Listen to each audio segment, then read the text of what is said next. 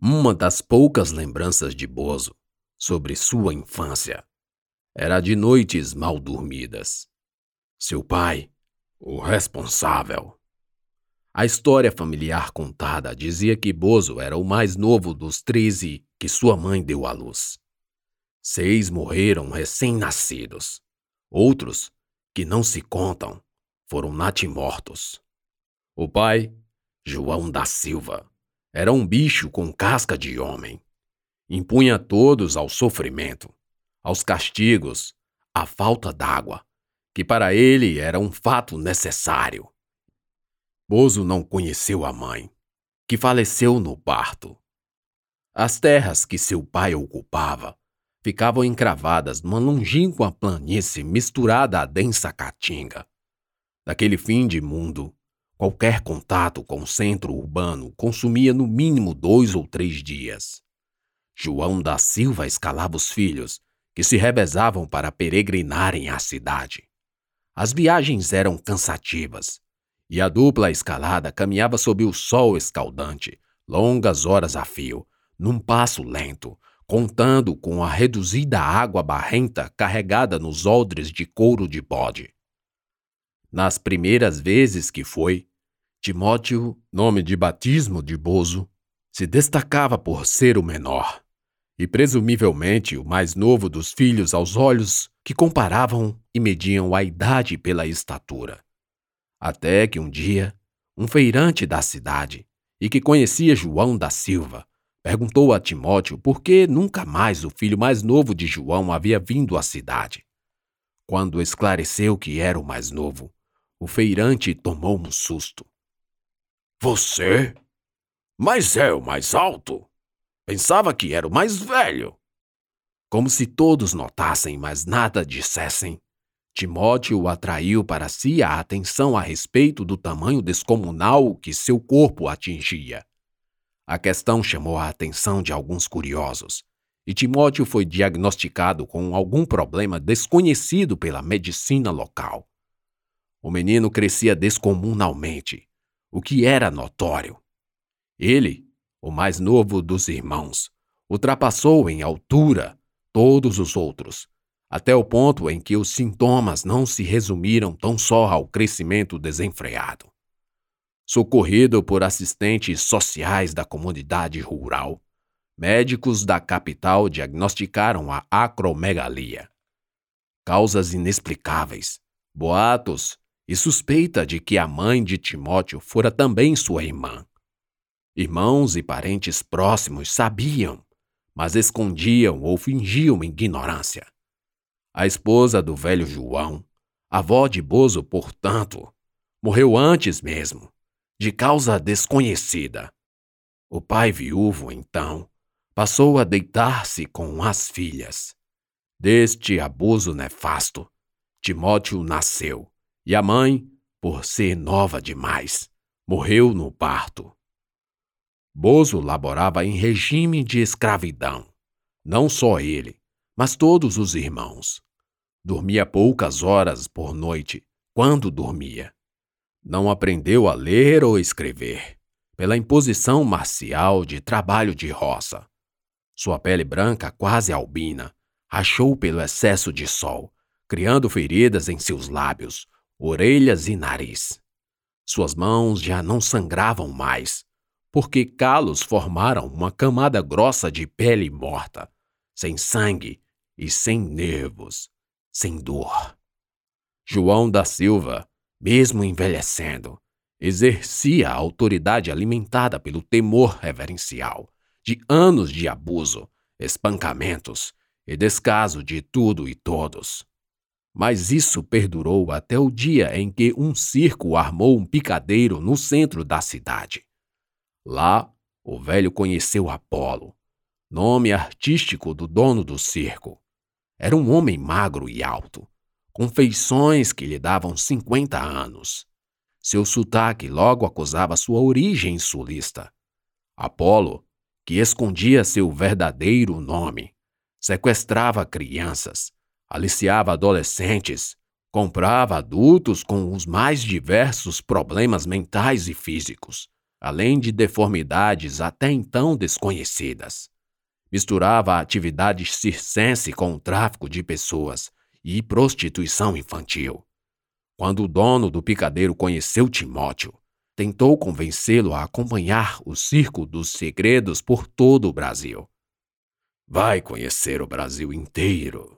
Há lugares em que pessoas vão admirar sua altura e força, dizia Apolo insistentemente. Bozo recusou, e Apolo investiu em João da Silva para levar adiante a aquisição do jovem. O velho, a princípio, refugou a oferta de escambo em animais. Mas o tempo da seca estava chegando e a terra tendia a castigar, menos uma boca para dar de comer.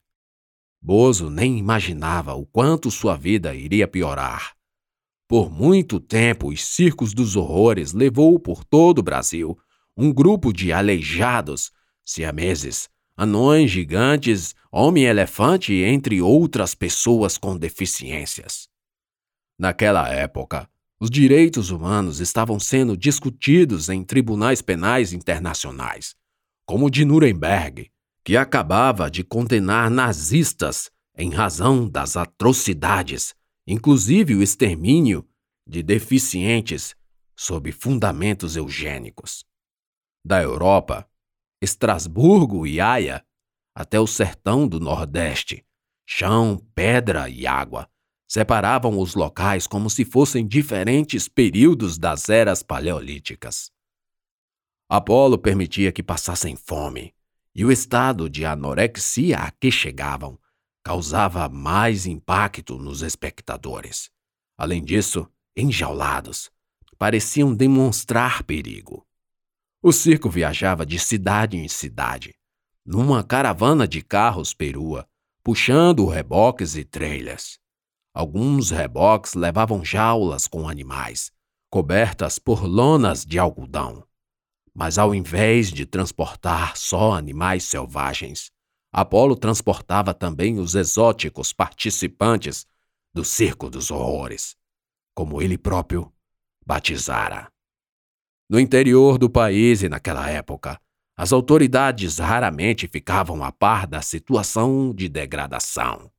Vilão que era, Sempre que Apolo chegava, logo procurava estreitar laços, distribuindo propina para afastar interferências legais. Garantia, assim, uma ou duas semanas de espetáculos, até ser alertado da situação insustentável e fugir. Os enjaulados eram tratados por um dos filhos de Apolo, que possuía vários. Os que não faziam parte em números trabalhavam na limpeza e organização. O show dos horrores acontecia por último, quando o reboque com a jaula era levado ao centro do picadeiro. Ainda coberto com a lona, e em meio à trilha sonora de filmes de terror, Apolo recitava a introdução repugnante do seu quadro. Senhoras e senhores, tirem as crianças do recinto pois o que vocês estão prestes a ver é a consequência da ira divina na Terra.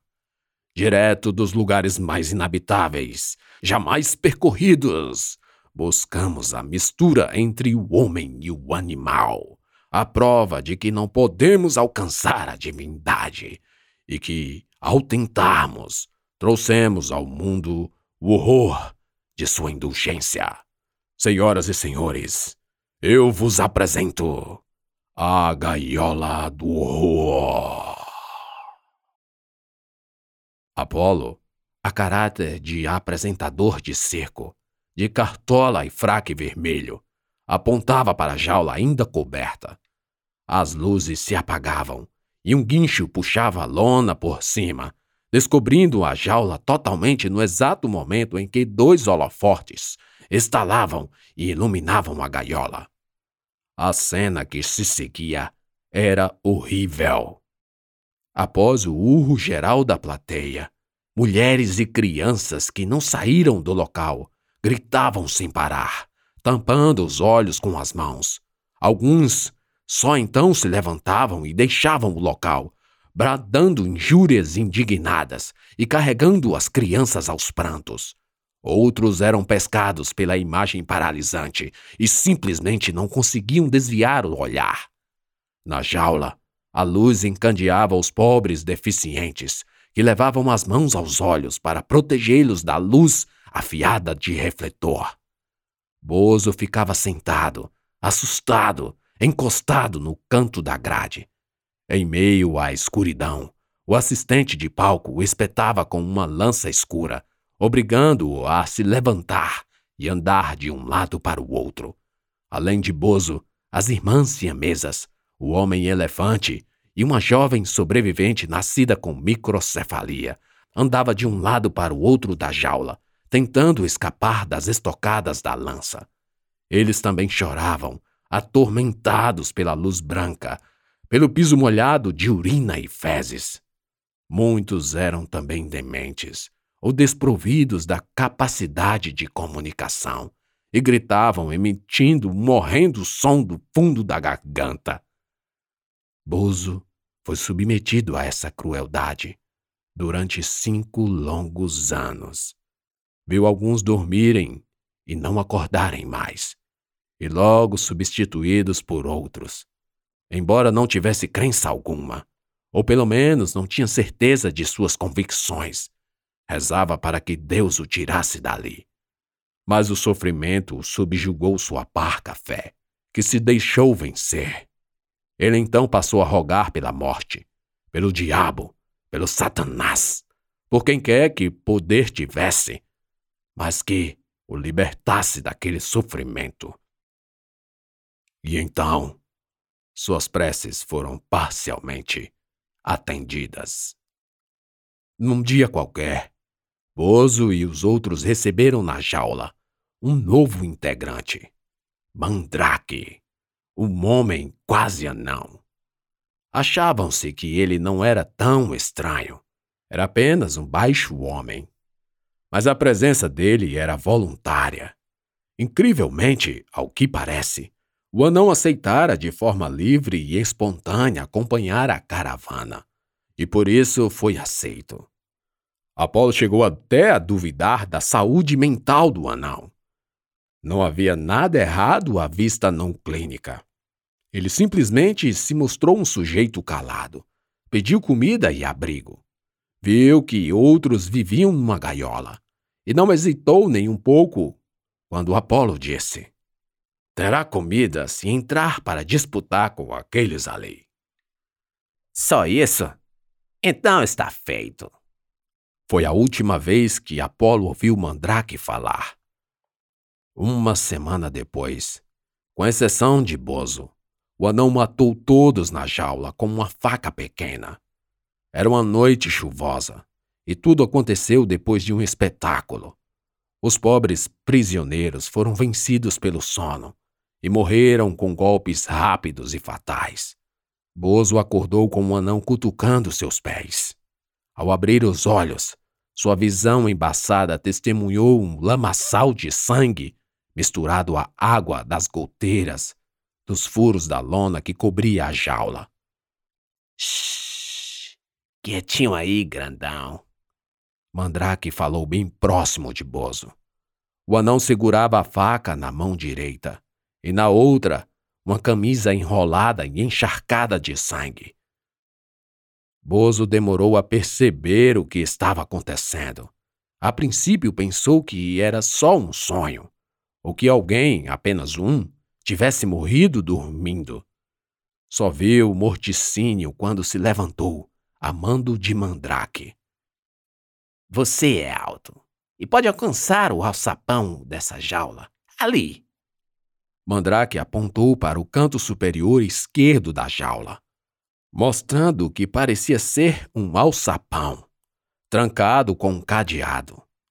Bozo, ainda tremendo e cheio de vertigens, sentiu náusea e enjoo quando passou pelos corpos estirados.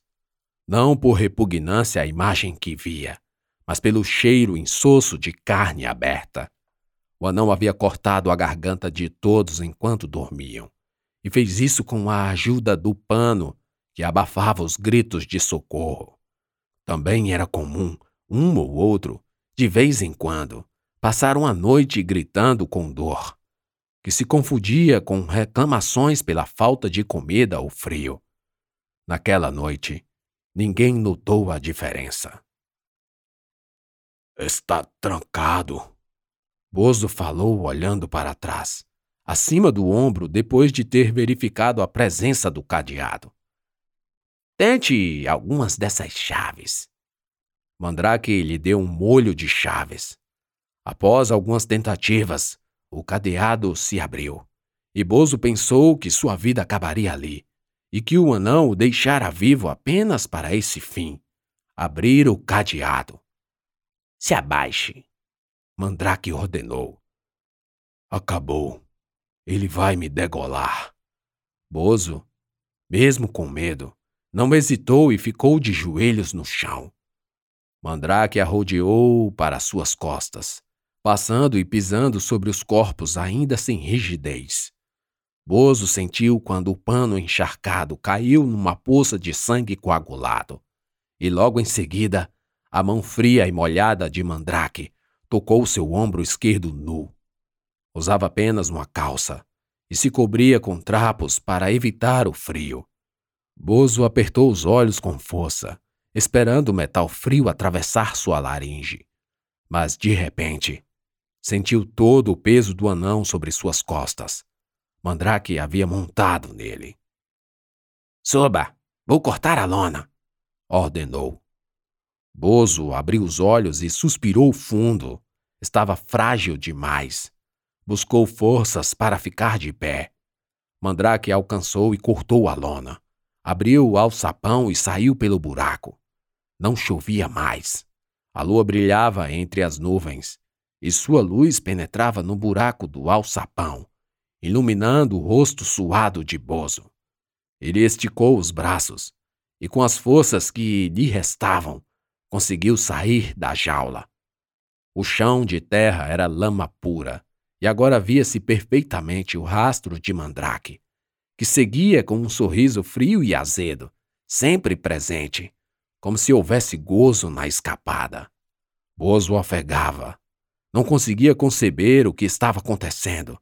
Então, subitamente, lembrou que o capataz que cuidava dos animais passou horas e horas conversando com Mandrake durante a última semana. Quando retornou de suas lembranças, seus pensamentos lutaram entre si para fazê-lo tomar a decisão correta: seguir aquele anão ou simplesmente fugir dali. A curiosidade falou mais alto, e Bozo continuou no rastro do demônio de seu sacrilégio. As pegadas acabavam onde o lamaçal também acabava o trilha de Apolo. Ao se aproximar do trilha, Bozo ouviu uma série de gemidos abafados, seguido pelo forte chuacoalhar do veículo e o som de objetos se quebrando. Seu sangue gelou novamente, e então decidiu não ficar nem mais um segundo. Virou-se e partiu em disparada. O circo ficava num terreno baldio da periferia desconhecida para Pouso. Era madrugada e não havia ninguém nas ruas. Ele só correu Correu desesperadamente, sem direção, sem saber para onde ir ou aonde chegar. Só queria correr e correr, correr sem olhar para trás. As ruas estavam muito escuras e alguns dos postes apagados criavam uma penumbra fantasmagórica e sombria entre eles. Bozo corria sentindo que algo o perseguia. Parou, olhou para trás e não viu nada. Era só a impressão de estar sendo perseguido pelo próprio medo. Ofegava a ponto de quase faltar-lhe a consciência. Pôs as mãos no joelho para se apoiar e respirar. Levantou a cabeça e se viu sem destino naquele breu infernal. O sol da manhã estava queimando seu rosto quando ele acordou. Passara a noite inteira correndo até encontrar um posto de gasolina, onde embaixo de uma carroceria de caminhão velho, entregou-se ao cansaço, sujo e com fome. A única coisa estranha foi um pedaço de trapo velho que o cobria. A noite anterior reunia muitos mistérios, e esse pano era só mais um deles. Foi até a borracharia do posto e encontrou apenas um menino entediado, batendo uma pedra noutra. Bozo tentou esconder o rosto. Sabia que alguém poderia reconhecê-lo. Você não foi olhar? perguntou o menino, apertando as pálpebras, olhando para cima e aparando com a mão a luz do sol que brotava nas costas de Bozo. Notou que aquele gigante não era dali, mas não o reconheceu do cerco. Olhar o quê? O circo pegou fogo. O moleque respondeu rindo. Parecia contente em repetir a piada com um trocadilho da canção popular. Bozo não demonstrou surpresa. Alguém se machucou? Perguntou ao menino, mesmo sabendo de boa parte da resposta. Só sobreviveu, dono. A resposta intrigou o Bozo. Como? pensou. E se lembrou o que Mandrake poderia ter feito no trailer de Apolo. Mas estão dizendo que os bandidos fugiram. O moleque emendou. Eles deceparam as mãos e os pés do dono arrancar a língua, as orelhas e o nariz, costurar a boca e ainda furar os olhos dele. Dá pra tu? Ele tá vivo, mas tá igual a besta fera. Pense! Eles eram mais de um. Bozo sentiu as entranhas estremecerem quando imaginou estarem procurando por outro além de Mandrake. O menino respondeu que sim, mas Bozo já estava se afastando quando sentiu seu corpo se retesar.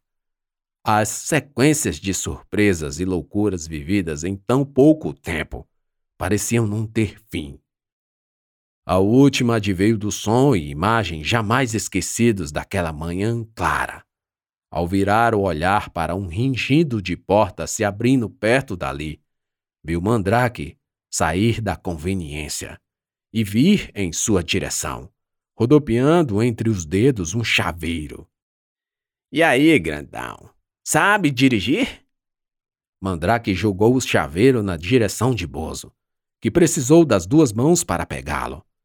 Era a chave de uma Ford Belina, um carro pertencente à frota de Apolo, de cuja falta ninguém notou até então.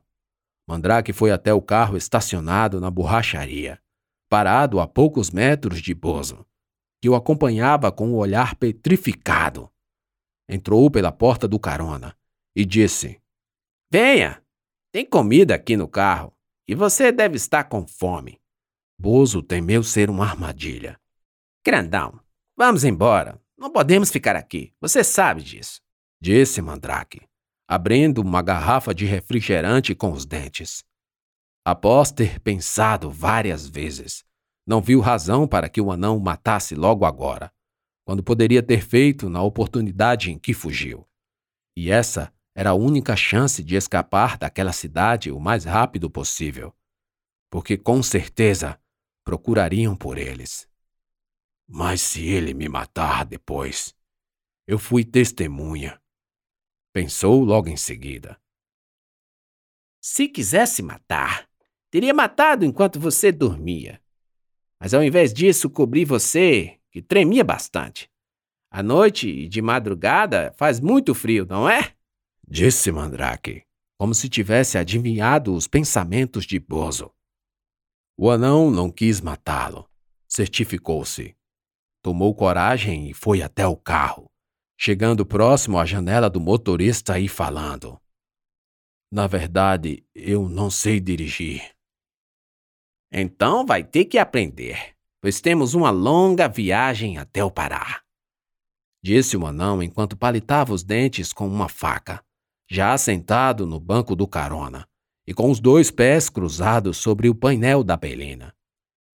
Sabe onde fica o Pará? Não.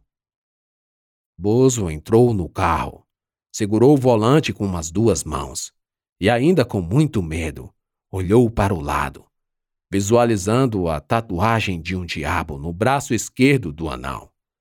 Tentou mais de uma vez ligar o carro. Tentou mais de uma vez sair dali.